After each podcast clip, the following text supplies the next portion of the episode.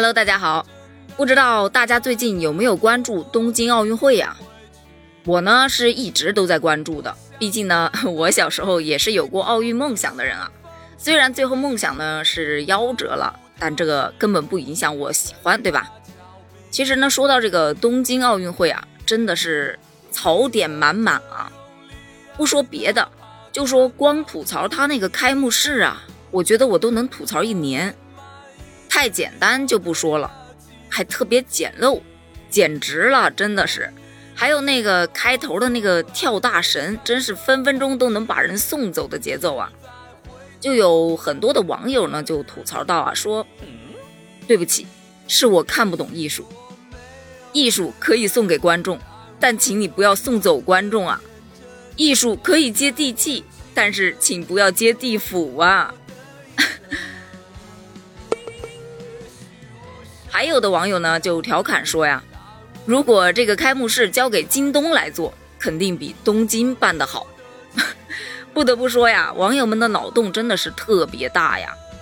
关于这个话题呢，真的是吐槽不完。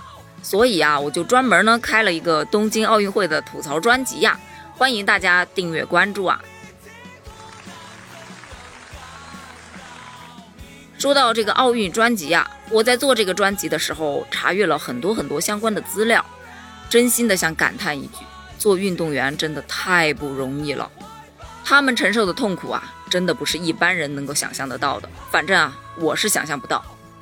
他们的运动生涯呢，其实都不长啊，有的呢是第一次参加奥运会，有的呢却是退役前的最后一次。但不管怎么说，他们都是拼尽全力的。这呢让我想到了我前两天啊刚看的一部电影《超越》。嗯，其实这个电影它出来了挺长时间了。但是呢，因为他在电影院上映的那段时间，我上班时间比较忙，然后没有抽出时间去看啊。然后前两天正好他在网上公映了，我就去看了一下，是郑恺主演的。该片呢，讲述的就是曾经获得无数奖项的百米飞人郝超越，在经历人生的转型之后啊，陷入低谷，因为与昔日挚友的再聚啊，被唤醒热血回忆，并且重新振作起来，实现自我超越的故事。呃，这个呢是官方的剧情介绍啊，但其实我看到的可能有那么一点不一样。在电影开头的时候呢，郑恺饰演的郝超越呀，他和他的师弟吴天意啊，躺在那个塑胶跑道上聊天儿，聊的是这部剧的主要的中心思想啊，就是终点之后是什么。当时呢，郝超越的回答是：“我他妈怎么知道是什么？”毕竟啊，那个时候呢，他还没有退役，正是大放光彩的时候。紧接着呢，画面一转啊，就到了十年以后，一个怀着啊不对，一个挺着怀胎十月啤酒肚，浑身上下充满铜锈味的中年油腻大叔出现在视线镜头。定睛一看，嘚，原来是退役之后的郝超越同学。他退役之后啊，跟人合伙开了一个鞋厂，结果呀，被人给骗了。倾尽家产呢，换来的却是一仓库的水货运动鞋呀，一穿就开胶，还自称自己的鞋呀跟李宁一样是自主品牌，专门忽悠人来做投资。眼看呢谁都不上套啊，而自己的房子也马上就要被银行给收走了，他就找了身边一切可以联系到的人，but 却没有一个人肯帮他。最终啊，他还是向命运低了头。把主意呢就打到了自己一手带起来的师弟吴天意的身上。这个地方呢有一个镜头，我真的是想吐槽一下啊，就是那个郝超越啊，他呢在面对困境的时候给身边的朋友打电话借钱啊。我承认他那个时候确实很落魄，但能不能不要每次落魄就必须要下雨？下雨还一定不能躲雨？拜托，他旁边三面都是房子哎，而且下雨天在雨里打电话。你不怕触电啊？不怕打雷？这完全就是教坏小朋友嘛！导演啊，这点啊要改啊！我们说回到剧情啊，这个吴天意啊，就是郝超越一手带起来的一个师弟啊。十年后的今天呢，他已经是一名大名鼎鼎的运动员，而且呢，他是正处在运动员的巅峰时期啊。可是呢，他也遇到了一个过不去的坎儿。他从小啊就有多动症，注意力呢是完全不能集中的。而当年啊，在他很小的时候，偶然看到了郝超越在赛场上的奔跑的这样一种英姿啊，他也爱上了跑步。为此呢，他也一直把超越视为偶像，把他呢当做自己的人生目标。甚至啊，他还收藏了一双超越第一次夺冠时候的跑鞋。不用说了，这鞋子肯定还是李宁的了。李宁的这个广告啊，贯穿了整部剧啊。后面呢还有很多的特写镜头。老实说，这广告费啊花的还挺值的。啊，扯远了。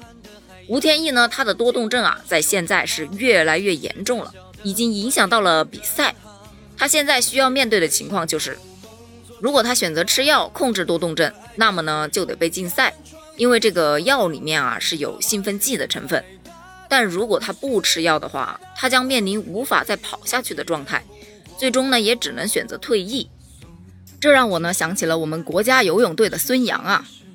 那个时候，孙杨的妈妈发了这样一个朋友圈，她表示说呀，孙杨感冒之后啊出现了胸闷。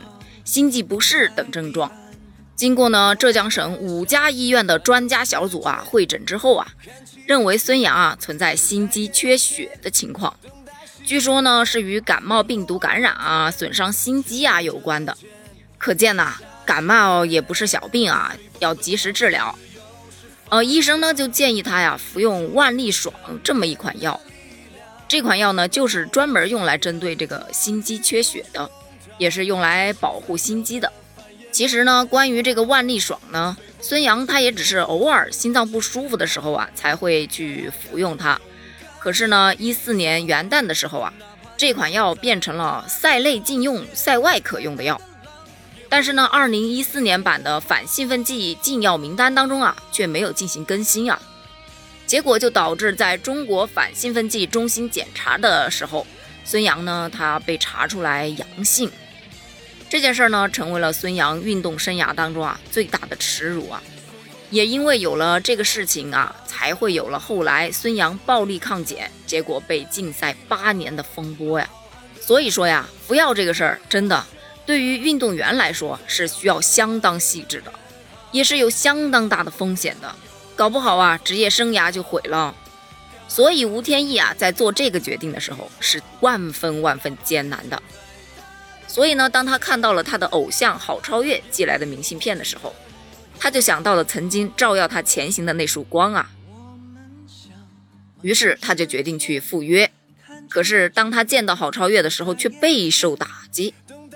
他的师兄啊，嗯，就是曾经那么仰慕的师兄啊，居然在卖假鞋，还骗他去参加活动，还要他去代言他那批盗版鞋子。在他看到他师兄给他下跪的时候，他那个时候精神状态已经崩溃了。嗯，那个时候他们发生了一些争吵啊，最终呢，他还是签了那份代言合约，然后呢，失魂落魄的离开了。相比之下呢，郝超越凭借师弟的这一纸合约呀，和自己曾经的那些金牌，签了很多很多的销售合同啊，他的房子啊有救了。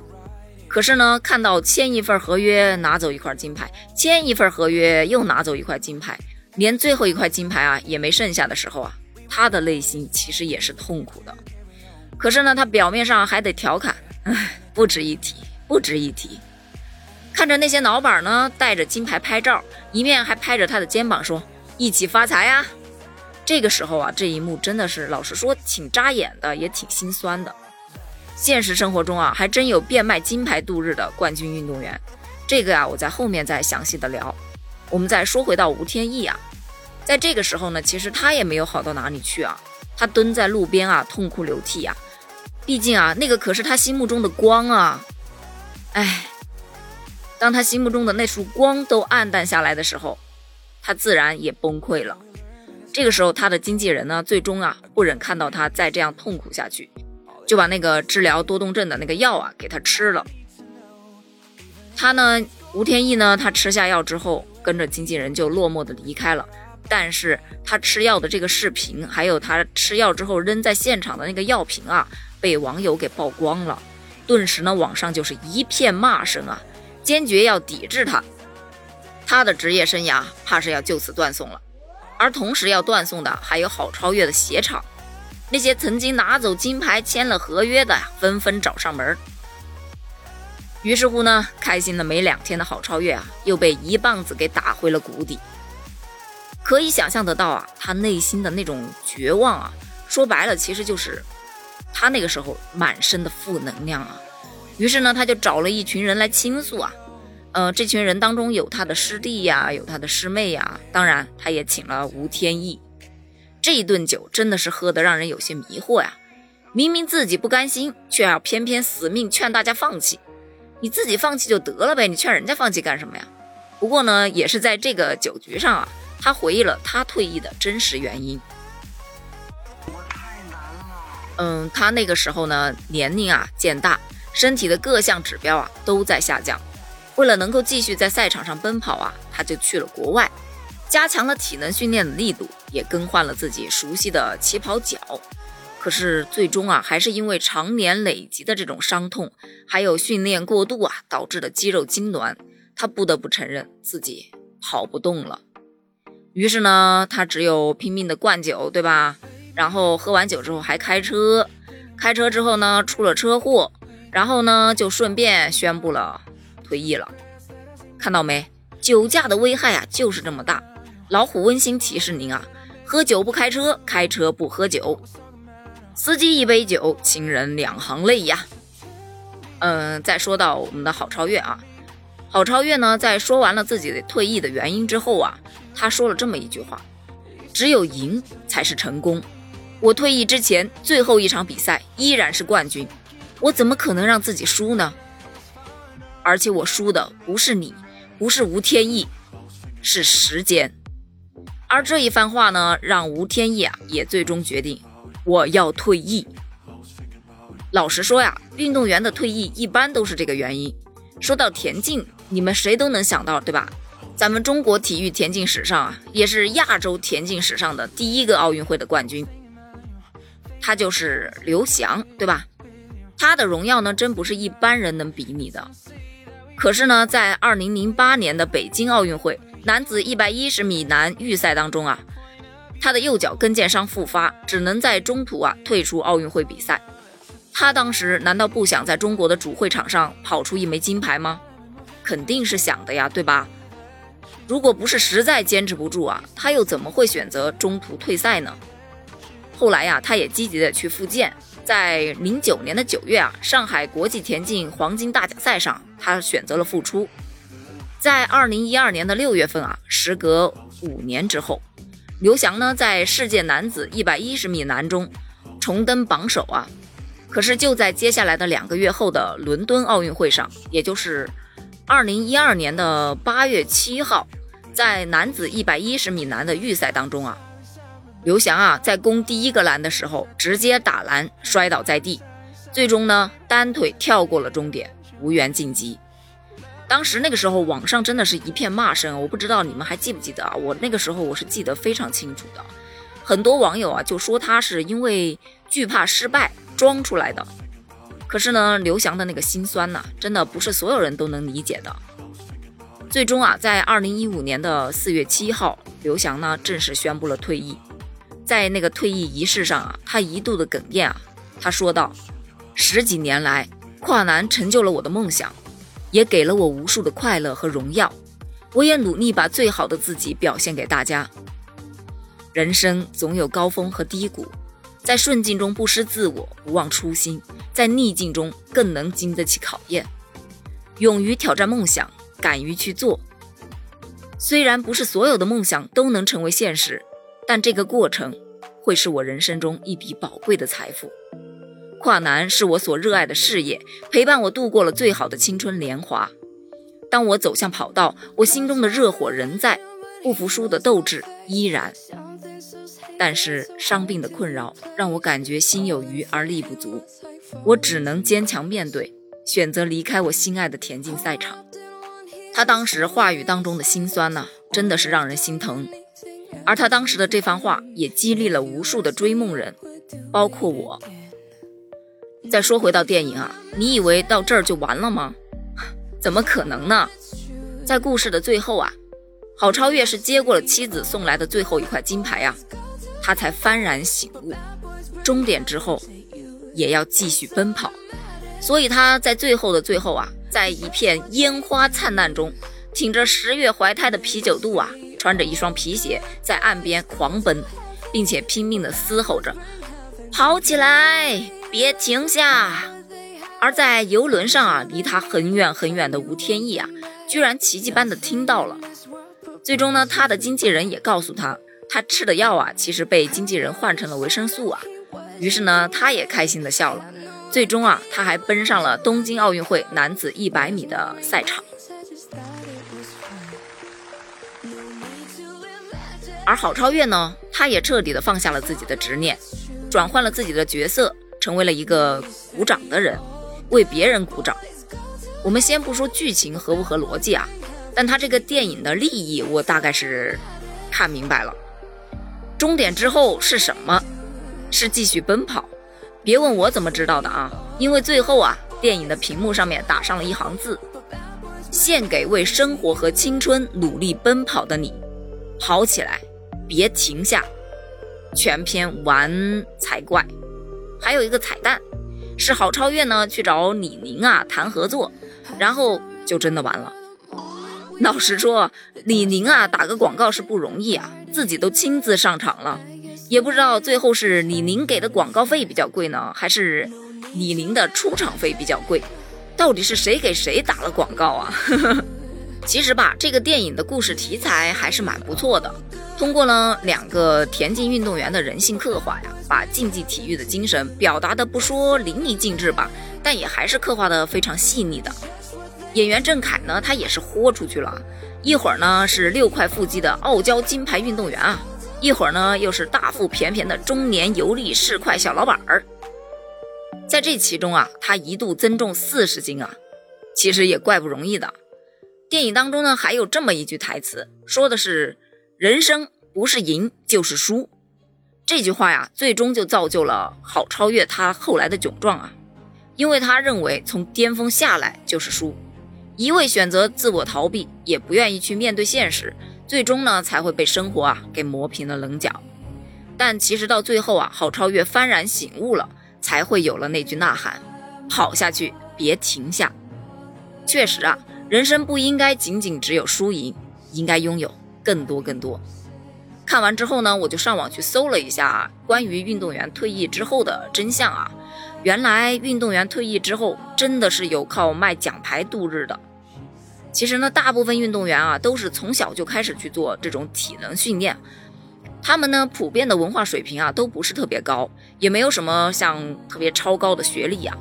嗯，当然，像本届奥运会那个清华的零零后小女孩杨倩啊，她那个属于极个别的情况，对吧？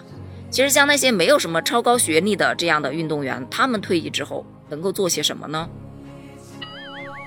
在对于一些在国际比赛当中成绩特别特别好的，或者是在他的自己所在的那个领域啊有一定发言权的这样的运动员，退役之后是很有可能啊就被聘用为国家的教练员。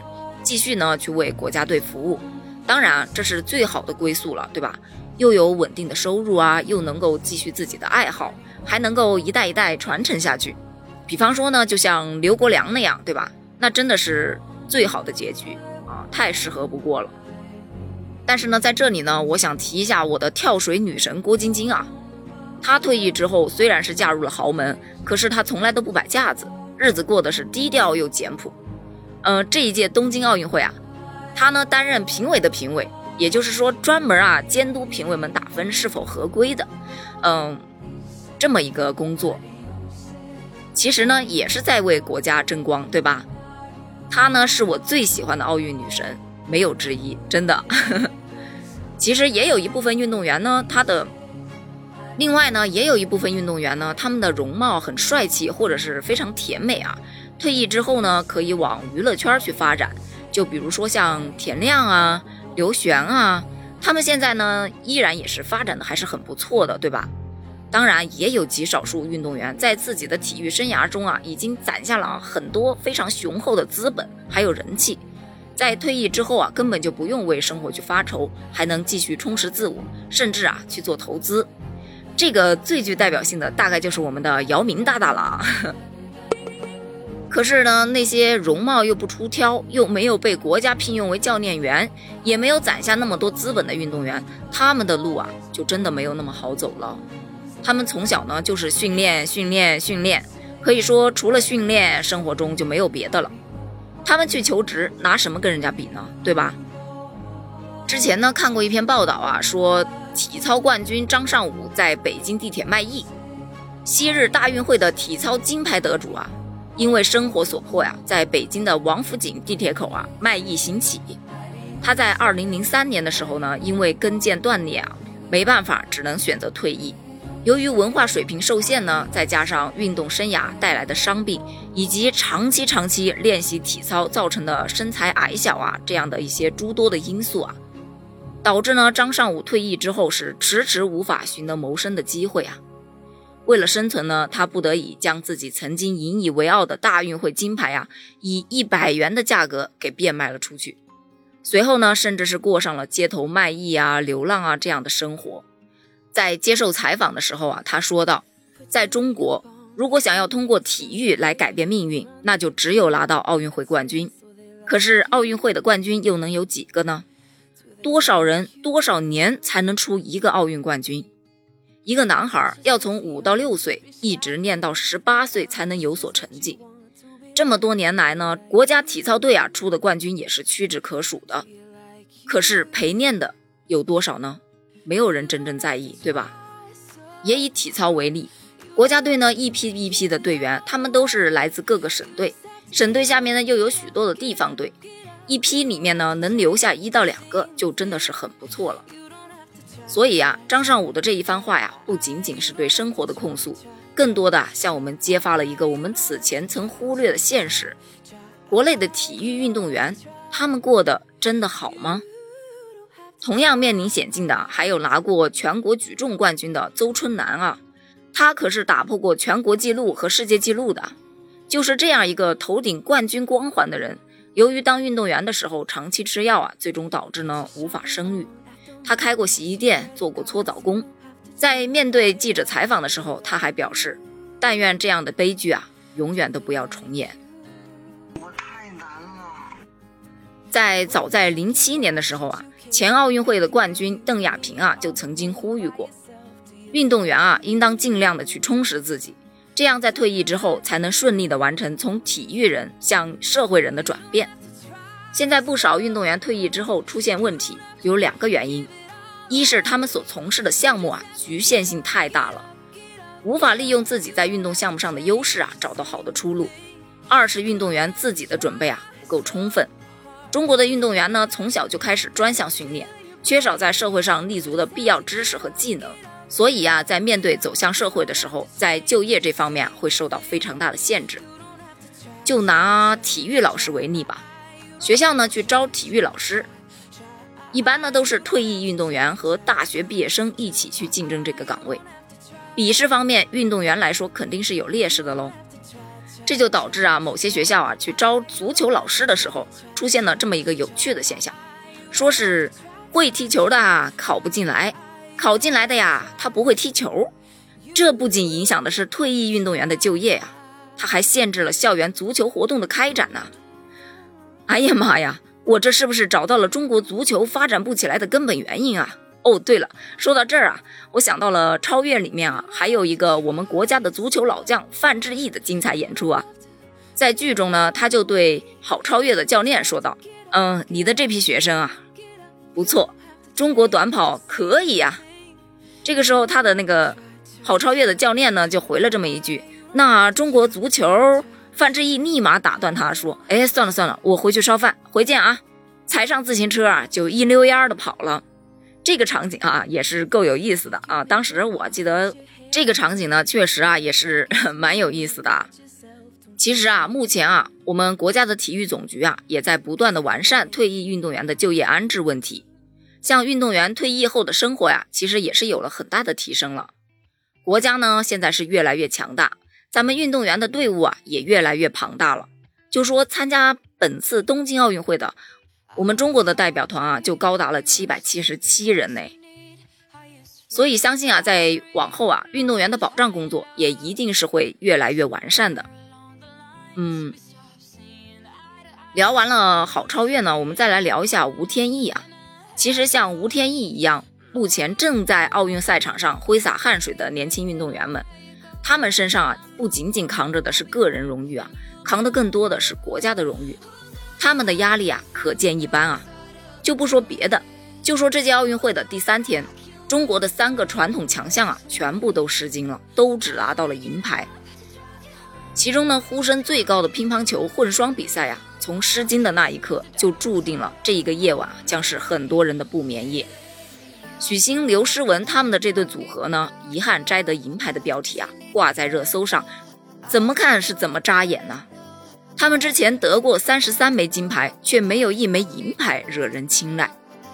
其实说不失望呢，也是假的，毕竟啊，很多网友都跟我一样啊，等这枚金牌是从早上一直等到了晚上。守在电视机前啊，是眼睛都不敢眨一下啊。在结果出来之后呢，看到许昕和刘诗雯啊，他们退场时那个落寞的神情啊，老实说，我真的觉得很心疼啊，真的特别心疼。他们的肩上啊，扛着全国人民的期望啊，肩负着团队的使命啊。这场失败给予他们的打击，其实啊，比任何人都要多。